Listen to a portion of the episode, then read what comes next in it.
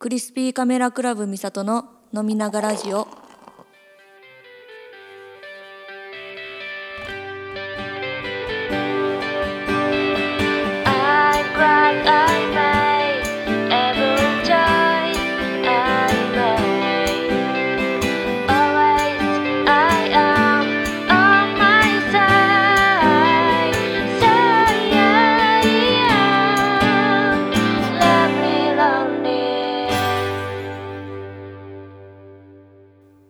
こんばんは。クリスピーカメラクラブのミサトです。この番組はステージの上ではうまく話せないそんなボーカリストらしからぬ私が大好きなビールを片手に自分の好きなものや考えていることなど話してみようではないかというそういう番組となっております。はい皆さんこんばんは。最近、えー4月7日に未来の途中レコ発大阪編ということで心斎橋パンギアでライブをしまして対バンはね無能のモーゼスこのツーマンとなっておりました。いやいい日になったんじゃないかなと思っています。今までで一番曲数をやったと思うんですけどこのバンド生活で。14曲ぐらいやったのかな？昔2019年ぐらいに出したえっ、と「ロマ」というミニアルバムの中に入ってた「ペギー・ジーン」という曲があったんですけどもうビートルズオマージュのような曲で今まで一回もライブではやったことなくてというか表現再現できなくてメロトロンっていう音をね入れたんですよ。でメロトロンの音が出る楽器を持ってなくてその頃その2019年のレコーディングの時。でこの音どこにあるんやろうと思って調べたらアプリであったんですよ。スマホのアプリで。でそれがマネトロンっていうちょっとふざけたアプリででもしっかりメロトロンの音が出るっていうのがありましてちょっとレコーディングのために400円課金してアプリで音を取ったっていう思い出がありました。まあでもメロトロンの音400円で買えたら安いもんやなと思いますけど今なら。よかったら2019年ロマからペギー・ジーンっていう曲ちょっと聴いてみてほしいなと思います。ファンファンファンみたいな音メロトロン。で今回のツアーはキーボードに清水くんっていうこと。でサポートギターはもうずっと弾いてくれてる前田くんっていうこと。5人編成でライブをしたんですけれども、まあ、キーボードの清水くんがもう敏腕でね絶対音感のいや素晴らしかったんですけどめっちゃ楽しかったです。やっぱ違う編成でやってみると今までとは違う視点をもらえたりとかやっぱり絶対音感があったりとかいろんなバンドでサポートしている人なのでその清水くんは。私たちだけでは分からなかったことを気づかせてくれたりとかしてめっちゃ今成長できてるんちゃうかなとか思ってます。東京の4月21日のワンマンも一緒にやるのでぜひ来てほしい。これはちょっと来てほしい。はい。今日のビールはダルグナーというメーカーのやつですね。でそのダルグナーの中のバイチェンという種類のビールなんですけど今日のは。バイチェンはホワイトビールの一種でまあ小麦麦芽がいっぱい使われてるっていうやつなんですけどバイチェンってちょっとなんかバナナみたいな味と香りがするんですよ。で私これめっちゃ大好きで行きつけのクラフトビール屋さんがあってそれはまあ一応チェーン店でえっ、とビール工房っていうところなんですけどね。東京とか埼玉とかだったかな？にもなんか各地にあるんですけどクラフトビール屋さんで。でそのお店はお店ごとにちゃんとビールを醸造してて。でそこオリジナルのビールがちゃんとあるっていう。チェーン店なのにその店舗ごとに味の違うビールがあるっていうのが魅力のお店なんですよ。でまあ私の行きつけだったお店に、まあ、バイチェンがあってそれがそのバイチェンとの初めての出会いで最初そのあんまりビール知らない時はビールに書いてある説明とかを読んで、えー、これ飲んでみたいなとか思ったやつを注文してみるっていう感じで毎度毎度いろんなビールを試して飲んでたんですけどバイチェンが私は一番好きかな。私の中のバイチェンのナンバーワンはそのビール工房のバイチェンだったんですけどまだそれは超えるものは見つけられてないですね。そこの店長のお兄さんが変わっちゃって変わっちゃってからまだその店行けてないんでまたどんな味のビールが出てるのかちょっと気になってはいるので行こうかなと思ってます久しぶりに。今日はなんとお便りを読んでみようと思います。初めて。嬉しいよねなんか。自分のこんな番組にメッセージが来るなんて嬉しいなと思って。今日はちょっとこの後お答えしたいと思います。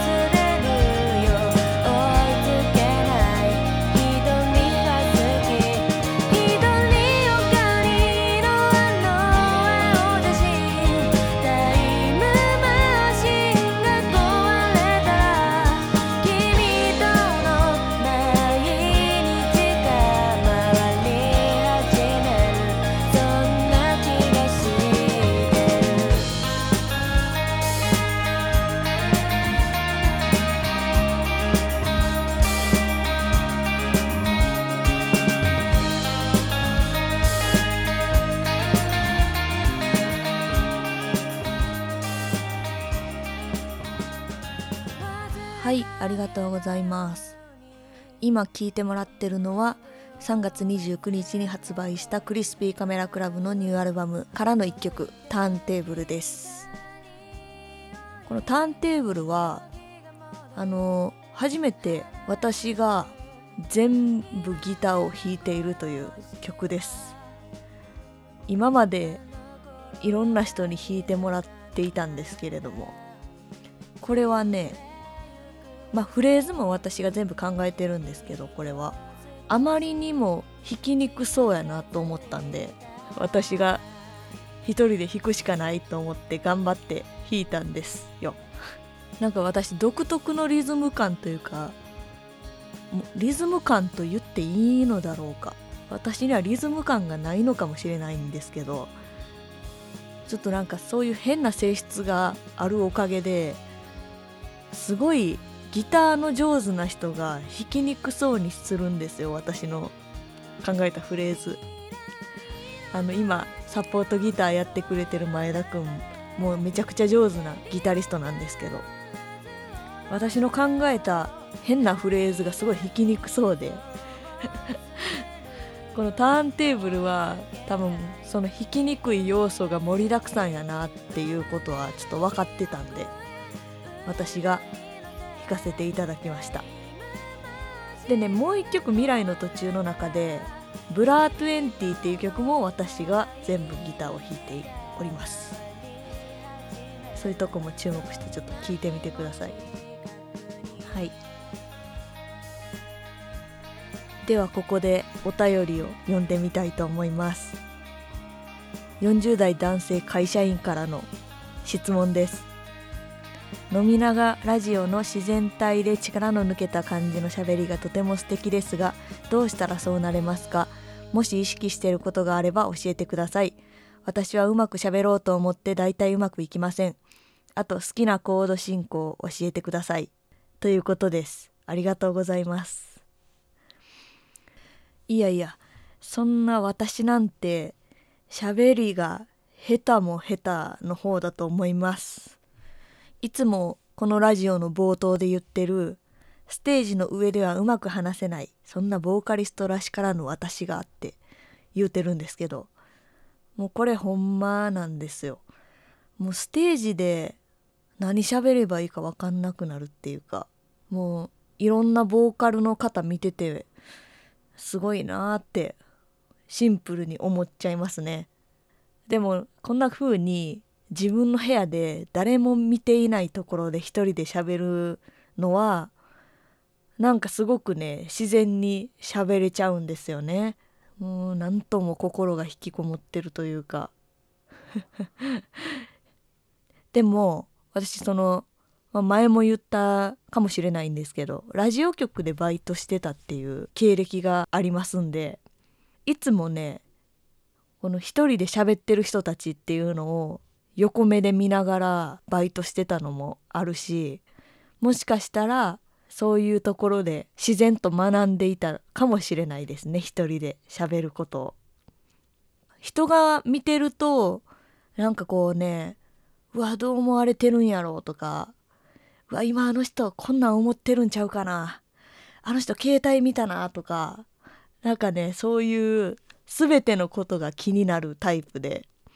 もう心全部飛んでいくみたいな自分の心。もうほんとすぐに心ここにあらず状態になっちゃいますよ私なんてね。だからやっぱり私はステージの上で歌うということをやっているんでそんなんではあかんなと思ってもっと自分に自信持っていかなって思いながら試行錯誤してやっているんですけど。この会社員さんは。全然でもねきっと仲のいい人とか心許してる人の前では楽しく面白く一切その上手に話そうとか意識せずとも楽しい時間を過ごせる人なんじゃないかなと思いますので何も変に考えすぎることはないと思います。はい。好きなコード進行はあのもう手癖のようなものかもしれないんですけどこのこのラジオのオープニングのジングルで自作した曲。これ一回も行ったことなかったけどあの「ラブリー・ロンリー」っていう曲なんですよ。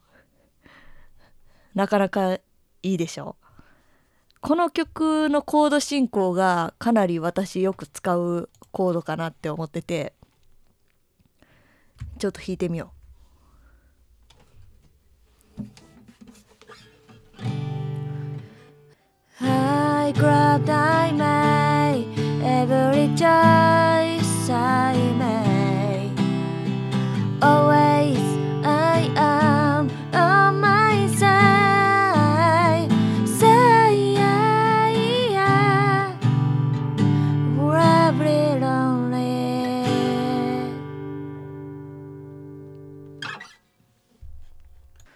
この G D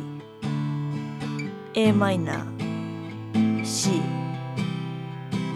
このねコード進行は私の手癖ですね。多分好きとかどうとか意識したことはなかったけど好きなコード進行はこれだと思います。はい。